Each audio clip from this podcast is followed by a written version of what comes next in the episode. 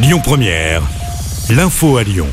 Bonsoir à toutes et à tous. Aujourd'hui, dans l'actualité, la gendarmerie du Rhône lance un appel à témoins. Charlie, jeune homme souffrant d'autisme, a quitté son domicile à Saint-Germain en Mont d'Or ce matin à 7h15. Il est vêtu d'un jogging noir, d'un pull noir à capuche de marque Gap et pourrait être en chaussons. Charlie est susceptible d'avoir pris le train ou le bus de sa ville.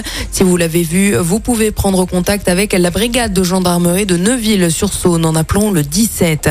La zone à faible émission bientôt élargie dans la métropole de Lyon. Le projet est présenté aujourd'hui d'élargir la ZFE à une vingtaine de communes de l'Est lyonnais et du nord de Lyon, mais aussi aux axes M6, M7 et au périphérique Laurent-Bonnevet. D'ici 2026, les véhicules aux vignettes.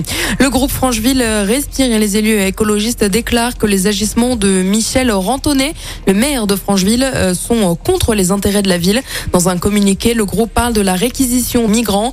La mairie n'aurait pas estimé cette demande et s'opposerait à la préfecture, à la métropole et à l'État pour chaque projet mis en place. Le gouvernement présente aujourd'hui son projet de budget pour 2023. Ce sera en conseil des ministres aux mesures Ségur de la santé ainsi que par les aides aux particuliers et aux entreprises pour faire face à l'inflation. La réforme des retraites doit permettre de renflouer les caisses de l'État. Elle se fera à Rodi. Et puis la présidente de l'Assemblée nationale n'exclut pas le retour du 49.3 pour faire passer cette réforme.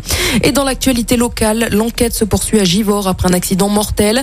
Les faits se sont déroulés samedi soir, un picuté par une voiture. Le conducteur de cette dernière a été interpellé et placé en garde à vue.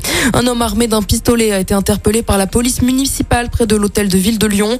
Les faits se sont déroulés dans la nuit de vendredi. L'arme serait en réalité un pistolet d'alarme qui serait chargé à blanc selon le mise en cause. L'homme âgé d'une vingtaine d'années pourrait être jugé ce lundi. La police municipale de Lyon à la télévision ce soir. La société de municipale de Lyon pendant plusieurs mois. La diffusion a lieu ce soir à 21h05 sur TFX dans appel d'urgence. Et puis on termine avec un mot de sport et du basket. La France se qualifie pour les quarts de finale. Ont battu le Japon 67 à 53. Écoutez votre radio Lyon Première en direct sur l'application Lyon Première, lyonpremière.fr et bien sûr à Lyon sur 90.2 FM et en DAB+. Lyon Première